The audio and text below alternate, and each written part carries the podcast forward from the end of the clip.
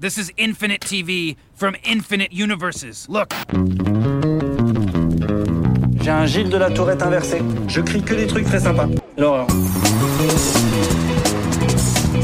Someone once told me time is a flat circle. My log has something to tell you. Do you know it? I don't believe we've been introduced.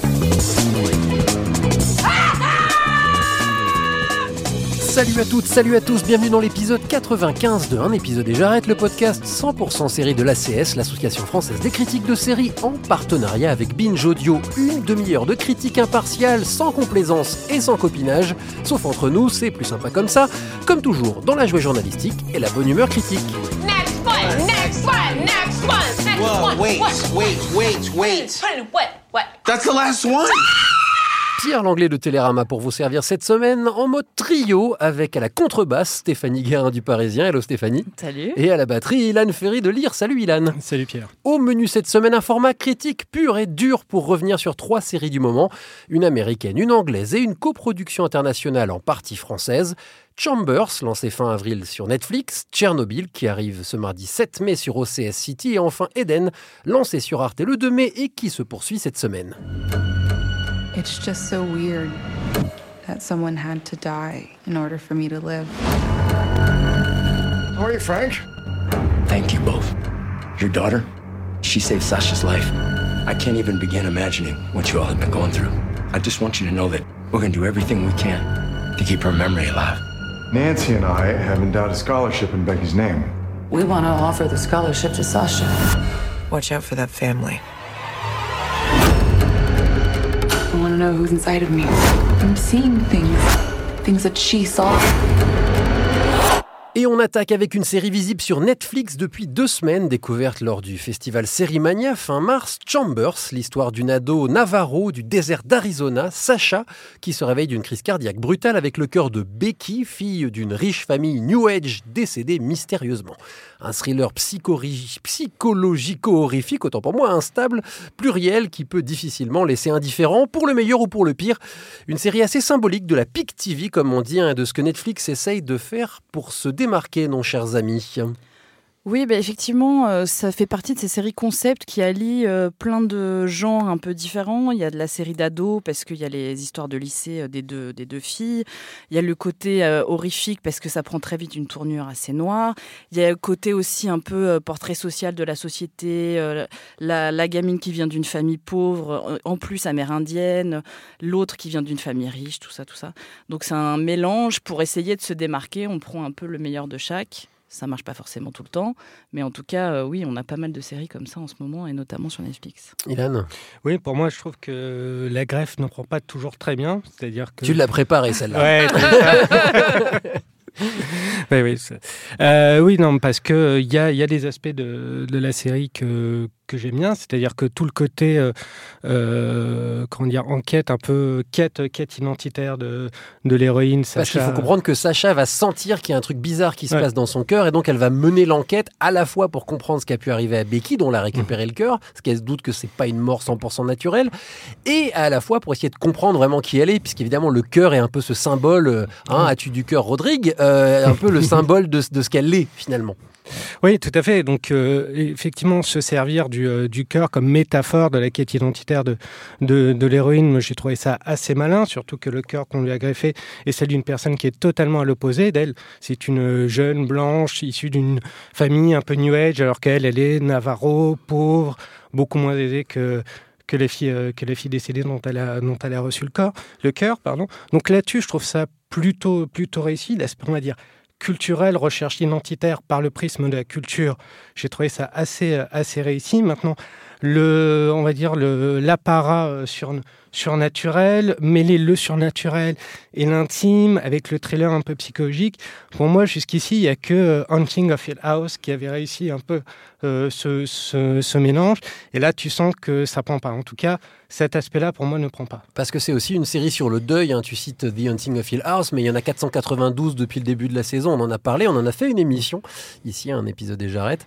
Euh, encore, oserais-je dire, une série sur le deuil, mais là avec un angle un petit peu différent. Parce que ce qu'il faut dire aussi, et c'est là qu'on sort les stars, euh, c'est que cette jeune femme euh, va être approchée assez rapidement par la famille de la jeune fille euh, décédée et va être presque adoptée, c'est-à-dire qu'elle va se retrouver presque au quotidien avec les parents, dont la mère jouée par Uma Thurman, le père joué par Tony Goldwyn, qui eux sont en phase de deuil.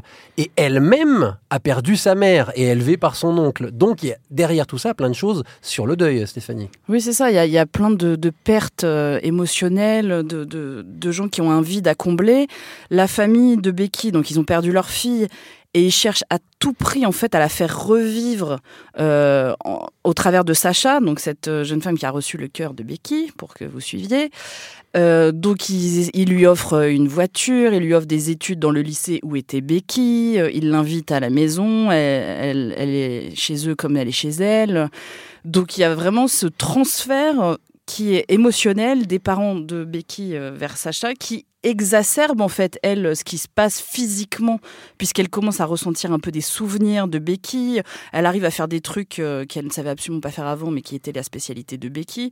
Quand elle se retrouve dans le lycée rebelote c'est tout un environnement qui exacerbe encore tout ça.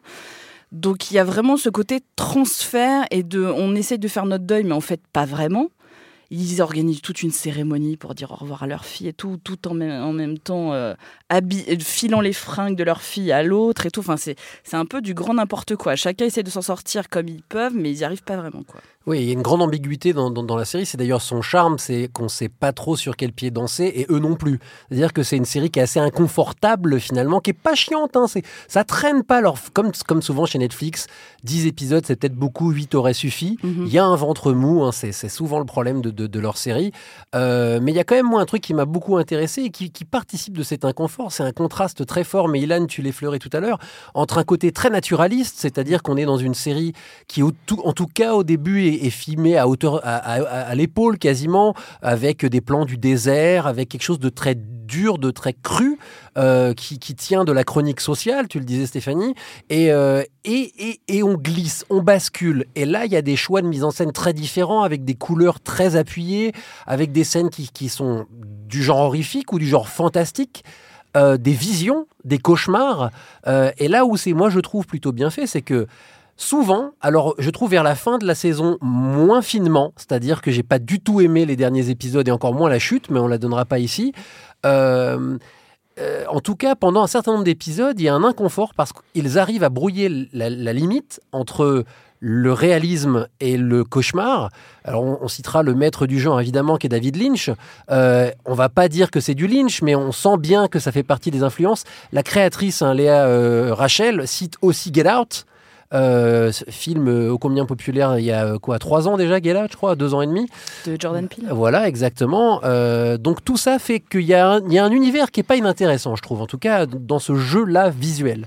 Je trouve ça intéressant que tu parles de, de David Lynch parce que moi j'ai beaucoup pensé à Twin Peaks pendant un moment, notamment à travers le personnage de Becky, cette jeune fille en apparence parfaite, mais qui- Blonde, qui, euh, voilà, voilà. et qui cache, qui cache des failles, des failles énormes, notamment au sein de sa, sa cellule, sa cellule familiale, et puis tout, tout le final qu'on dira pas qui est extrêmement bariolé au niveau, au niveau des, euh, des couleurs. Mais je trouve que c'est ça qui est aussi paradoxal avec cette série qui parle d'identité, c'est que des fois elle a du mal à trouver la- sa propre identité. C'est pas faux, effectivement, il y a, il y a ce déséquilibre-là, Stéphanie. Sur euh, Becky Laura Palmer, en plus, on voit beaucoup son portrait à Becky euh, dans, dans la maison de ses parents. Donc, forcément, on a en tête euh, le portrait de Laura Palmer, pareil.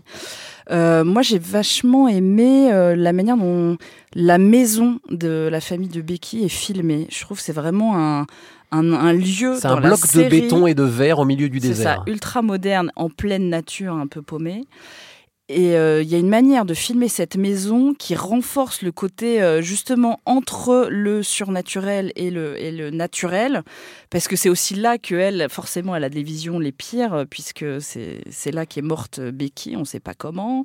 Donc euh, il y a des scènes comme ça vraiment qui prennent une dimension ultra tendue dans cette maison. Et quand je parlais avec euh, les Rachel à l'occasion de Série Mania, elle m'expliquait un truc qui, il est vrai, une fois qu'elle me l'a dit, quand j'ai vu l'épisode suivant, j'ai fait tiens, c'est vrai, c'est que la maison de, de Sacha, qui est donc beaucoup plus bordélique, plutôt sur des couleurs rouges, plus Mm. chaleureuses, euh, il y a du vent, il y a un ventilateur, donc ça fait un fou, fou, fou, fou. La maison euh, de Becky, il y a une clim qui fait en permanence. C'est-à-dire que si vous regardez la série au casque, il y a un travail sur le son qui est pas inintéressant. Et c'est vrai que je trouve que moi, c'est une œuvre très prometteuse, euh, originale, un, peu symptomatique de ce que Netflix essaye de faire pour se sortir de la masse, mais euh, qui est aussi une première œuvre. C'est-à-dire que moi, je pense que Léa Rachel, elle a encore du boulot pour euh, rendre plus efficace son écriture, sa narration.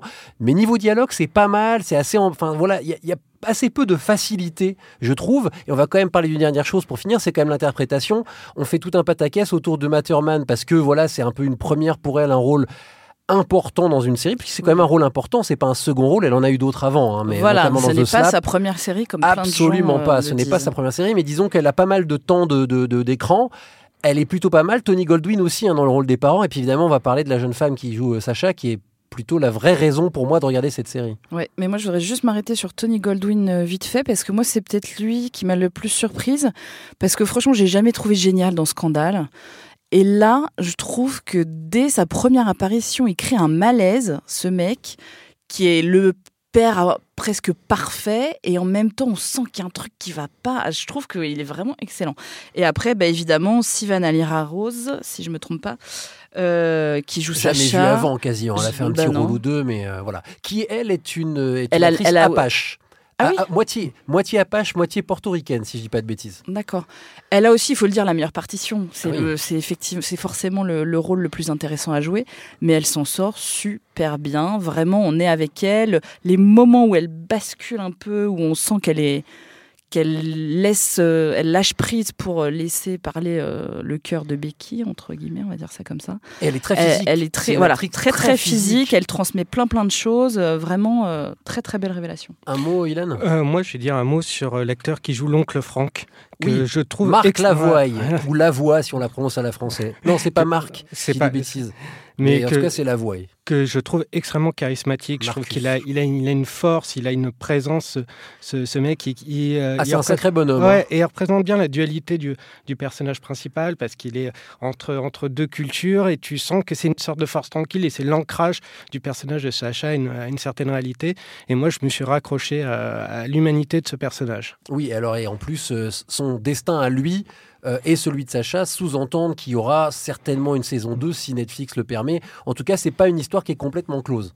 Ah, Il y a une ouverture. Ah, ça, Alors je serais curieux de savoir ce qu'ils vont en faire. Enfin bon, ça, on en Pareil. reparlera avec la saison 2 parce que pour le coup, là, ils ont pris une décision assez radicale. Chambers saison 1, si vous ne l'avez pas vu, c'est disponible sur Netflix. I'm pleased to report that the situation in Chernobyl is stable. In terms of radiation, I'm told it's the equivalent of a chest x ray. No, Chernobyl is on fire. And every atom of uranium is like a bullet, penetrating everything in its path metal, concrete, flesh. Now, Chernobyl holds over 3 trillion of these bullets. Some of them will not stop firing for 50,000 years. Tell me how to put it out. You are dealing with something that has never occurred on this planet before. On poursuit avec une autre série horrifique, mais celle-là tout sauf fantastique ou fantaisiste, Tchernobyl, récit minutieux des lendemains de la catastrophe nucléaire de 1986, avec celles et ceux qui ont dû gérer la situation, pompiers, ouvriers, scientifiques, etc. Personnellement, je suis sorti terrifié des trois épisodes qui ont été envoyés à la presse sur les cinq que compte cette mini-série. Alors avant toute chose, c'est une série historique. Que dire de ce côté-là, chers amis, sur ce qu'elle dit de l'histoire, de l'URSS, de la situation à l'époque, etc. Stéphanie. Alors, ben, on est en 1986, euh, donc euh, on est plutôt sur la fin de, de l'URSS. Gorbatchev est déjà là. Voilà, euh, ils sont. C'est. En fait, c'est as- ce qui est le plus effrayant, c'est de se rendre compte à quel point on connaît pas notre histoire. Je pense parce que bon, nous là autour de la table, on est on est strictement tr- rien, on est moi. trentenaire, donc c'est vrai que c'est pas un épisode. On était vraiment tout gamin quand euh, quand euh, ça s'est passé. Euh, Et on sait que le nuage s'est arrêté de toute façon à la frontière à la française. frontière française, évidemment. Donc, on est tranquille de ce côté-là. Euh, donc de se rendre compte à quel point euh, les soviétiques à ce moment-là sont tellement sûrs d'eux, sûrs de leur puissance, sûrs de leur euh, connaissance scientifique qu'ils ne peuvent même pas imaginer une seconde que euh, le réacteur euh, de la centrale a explosé, puisqu'en fait c'est ça tout le premier épisode, c'est le déni total de non, ça n'a pas pu arriver, ça n'a pas pu arriver, ça n'a pas pu arriver. Euh, donc je pense qu'on est vraiment là, dans toute la folie des grandeurs soviétiques qui, qui... Et l'absurdité aussi. Et l'absurdité, Et l'absurdité, ouais, parce qu'il y a des scènes qui paraissent complètement grosses. Enfin, c'est pas la première fois qu'on les voit ces scènes-là. hein. C'est-à-dire que il, il refu- il y a cette scène notamment où il y a une scientifique qui est jouée par Emily Watson qui dit à son supérieur Je vous jure, il y a un truc terrible qui est en train de se passer. Et lui, il fait Non, non, non, moi je vous jure que non. Elle lui fait Vous quoi avant? Il fait Je m'occupais d'une usine de chaussures. et, et, et, et en fait, c'est le, le pire, c'est que c'est vrai, Ilan. Euh, oui, oui, il y a, y y ce- il y a ce côté euh, d'horreur, d'horreur absurde, même d'absurde par, par, par l'horreur, si je puis, si je puis me permettre cette formule. Mais ce que je trouve qui euh, résume assez bien la, la série, c'est vraiment ce dialogue qui, a priori, dans, la, dans le deuxième épisode, si je si je dis pas de bêtises, où on entend euh, Gorbatchev dire que le pouvoir, c'est l'image qu'on en donne. Oui, parce qu'il y a tout un truc sur. Il, il- il- il Sur- demande par exemple de couper les lignes téléphoniques des, des gens de la région. Et donc, je trouve que c'est assez symptomatique de ce que, de, ce que la série, de, de l'image qu'elle donne de, de, la Russie à, à cette époque. Je trouve que ça, j'ai trou- je trouve que. De l'URSS, tu veux dire. De l'URSS. On est en Ukraine là pour le coup. Ouais. Euh, à, cette époque. Donc, j'ai trouvé ça, je trouvais ça fascinant par les petites choses qui sont qui sont dites. C'est, euh, comment dire? Je pourrais dire que c'est spectaculaire parce qu'il se parce qu'il se joue en huis clos.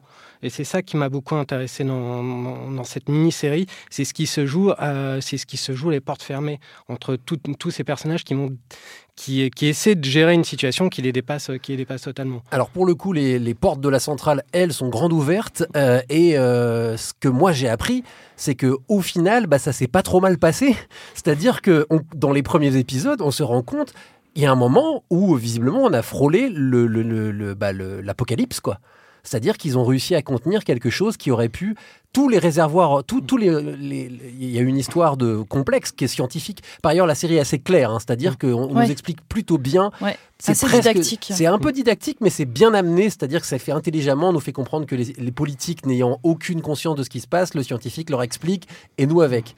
Euh, mais on comprend que, en fait, ça a été, et c'est ça qui est terrifiant, c'est euh, on envoyait des hommes à la mort euh, de manière tout à fait consciente et à la mort la pire qui soit, c'est-à-dire qu'on les voit hein, mourir. Il y a des scènes à l'hôpital qui sont Ça, c'est gore, hein. insoutenables Ouais. parce qu'en fait ils brûlent de l'intérieur littéralement et on envoyait ces hommes, les pompiers, puis des, puis des, des- des ouvriers pour creuser les trucs, pour aller dans l'eau et tout. Il y a une scène où il y a un groupe de, de gens qui se sacrifient, ils le savent, qui vont pour aller ouvrir une vanne sous l'usine dans l'eau.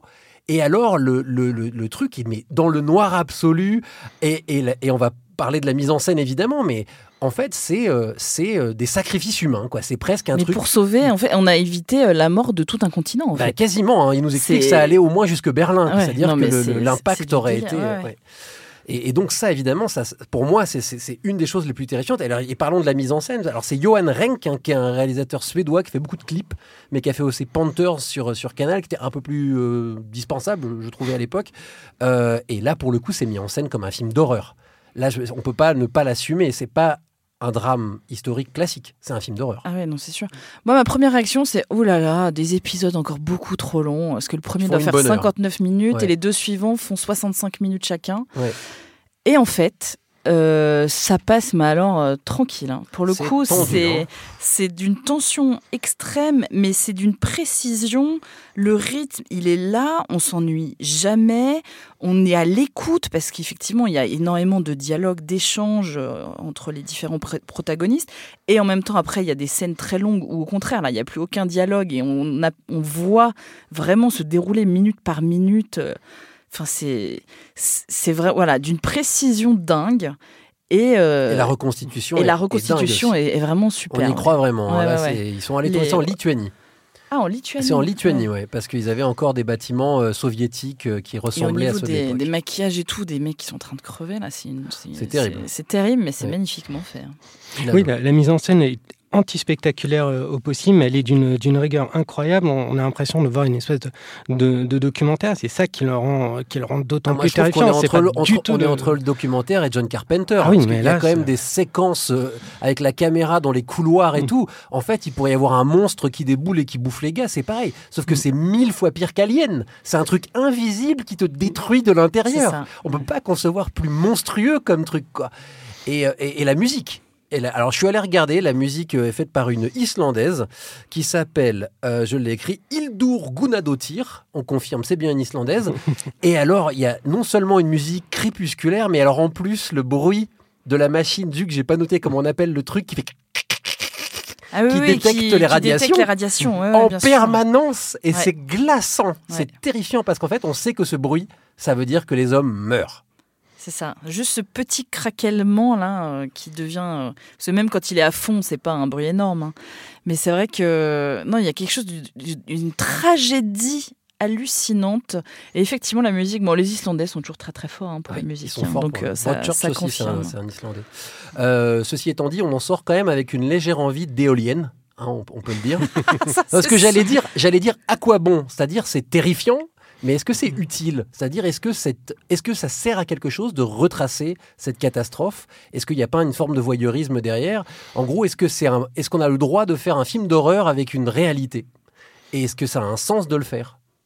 Bah, comme je le disais tout à l'heure, moi je trouve que euh, la série n'a pas du tout, euh, pas du tout euh, romancée. Elle est extrêmement cadrée dans, son approche. Et comme euh, tu disais toi aussi tout, à l'heure, tu as appris des choses que tu ne, que tu ne connaissais pas. Donc je trouve qu'il y a un travail de mémoire et quelque chose d'extrêmement didactique dans, dans cette série qui la, qui la rend utile et qui la rend même nécessaire, je dirais. Alors, c'est une série britannique euh, avec un casting essentiellement britannique. Il y a Stellan Skarsgård qui est suédois, mais sinon c'est Jared Harris qu'on a vu dans Mad Men euh, et Emily Watson, euh, actrice britannique bien connue des amateurs de séries notamment.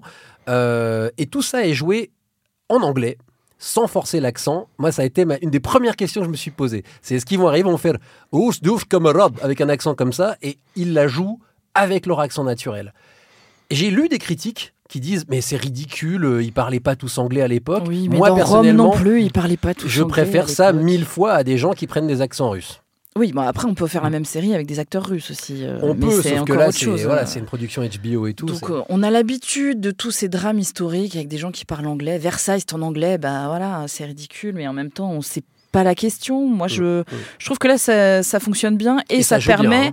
ça, ça joue extrêmement bien et ça permet cette proximité avec le public qui sera peut-être plus euh, plus facilement euh, attrapé par une euh, fiction en anglais qu'en russe hein. donc il faut être quand même ou, en ukrainien ou. Jared Harris, c'est quand même le roi de l'accablement, quoi. Il fait très très bien le mec accablé. Dans Ouais. Mad Men aussi, il Il le fait très bien le russe, moi je trouve. Il a, Ouais. il a, il a des traits un peu slaves, c'est marrant. Ouais.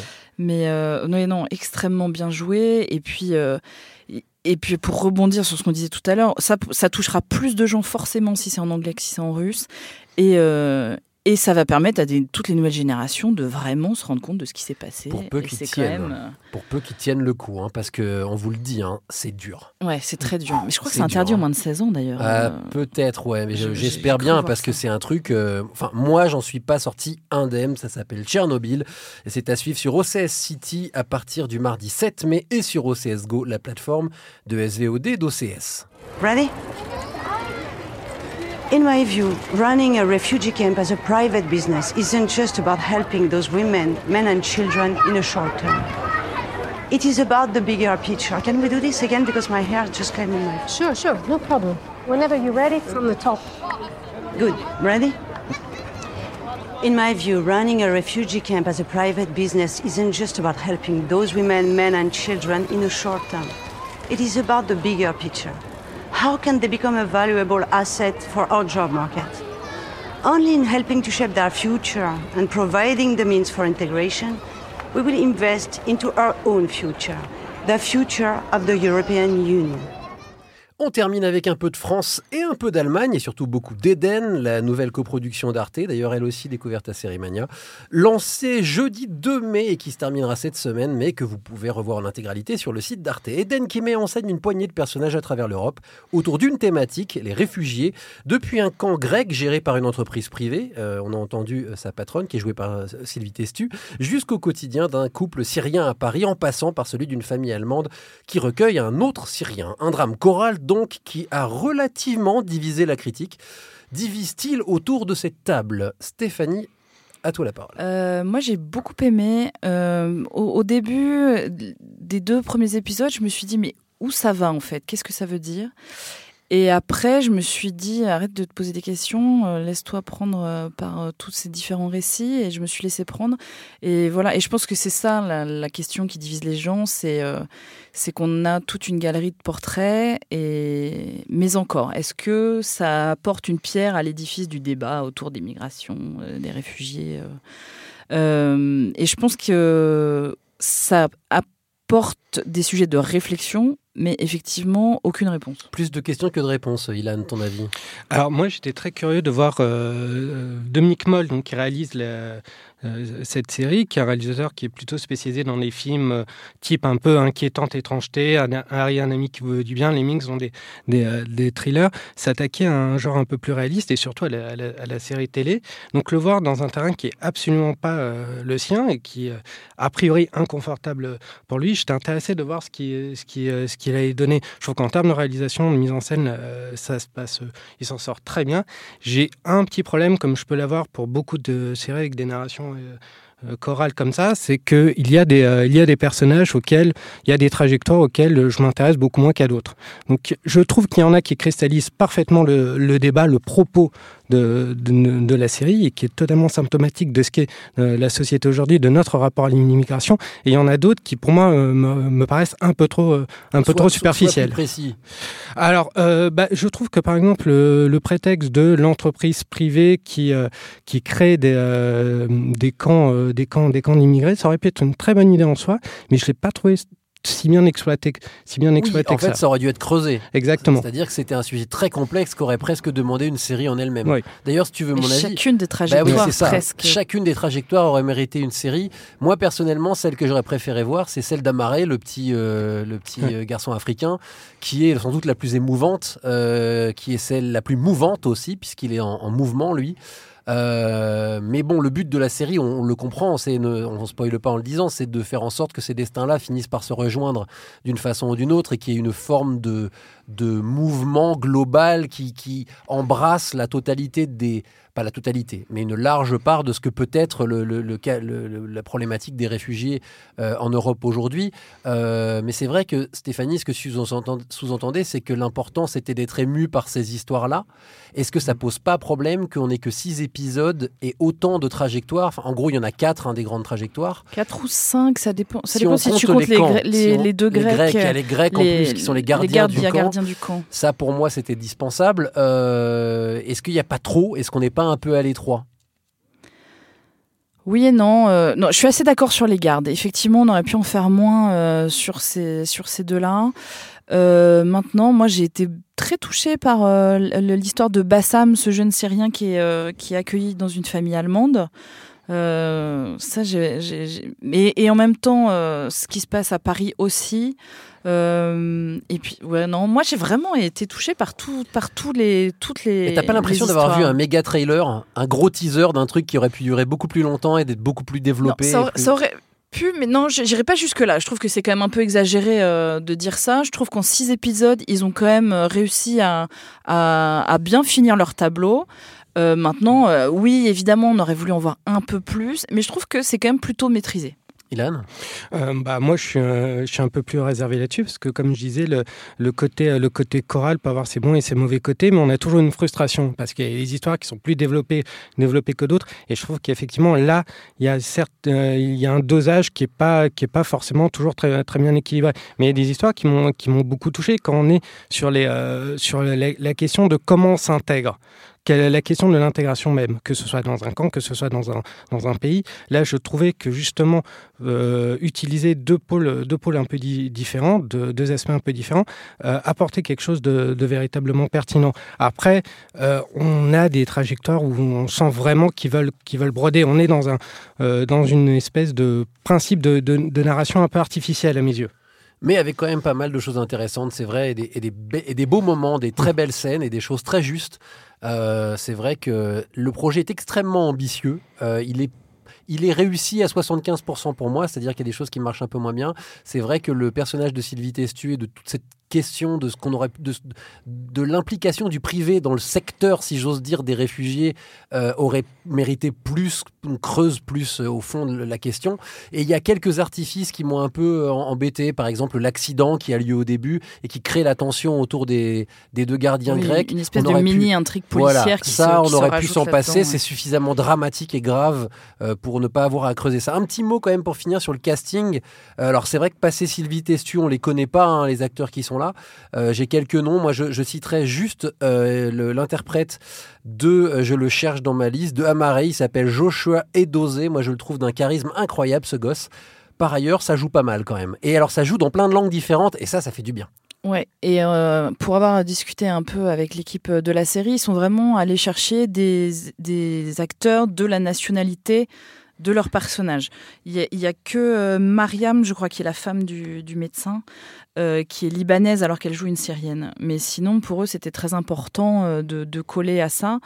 Et d'ailleurs, il y a certains des acteurs qui en fait partagent la trajectoire de leur personnage. Certains qui ont vécu les prisons syriennes. Et donc, quand il t'explique que quand il raconte la prison, en fait, il raconte sa vraie histoire, l'acteur, c'est quand même assez dingue. Et donc, je trouve ça donne cette authenticité euh, à la série. Ils ont tourné à Athènes dans un vrai camp de réfugiés. Pour le coup, c'est pas, c'est pas du faux. Et euh, ils ont tourné pas mal en Allemagne. Et tout ce qui se passe à Bruxelles a été tourné en Allemagne, donc c'est le seul truc qui est pas qui est pas vraiment euh, réel, mais euh, mais il y a eu un vrai effort euh, de, de ce côté-là, de coller quand même au, plus près de la réalité, et, ça donne ce, ce côté authentique à la série. Alors Eden, c'est donc une mini-série d'Arte, c'est à rattraper sur le site d'Arte et à poursuivre jeudi 9 mai. Et on termine là-dessus ce 95e numéro de Un épisode et j'arrête le podcast de la CS avec Binge Audio. Merci à Stéphanie Guérin du Parisien, Hélène Ferry de Lire, mais aussi à Nicolas Jean-Jean qui était à la technique cette semaine. La semaine prochaine, on fera le point sur une guerre qui ne cesse de s'amplifier, celle des plateformes de SVOD avec l'arrivée prochaine de Disney+, qui met un joyeux bazar dans un monde déjà très concurrentiel depuis Netflix, Amazon et Hulu. D'ici là, allez rattraper nos anciennes émissions, il y en a presque 100 sur les applis de podcast et sur la toile, comme on disait dans ma jeunesse. Et aussi, tant que vous y êtes, likez nos comptes Facebook et Twitter et déposez-y des commentaires. Salut à tous, salut à tous, et à la semaine prochaine. Next one, next one, next one, next Whoa, one. wait, wait, wait, wait. What? What? That's the last one?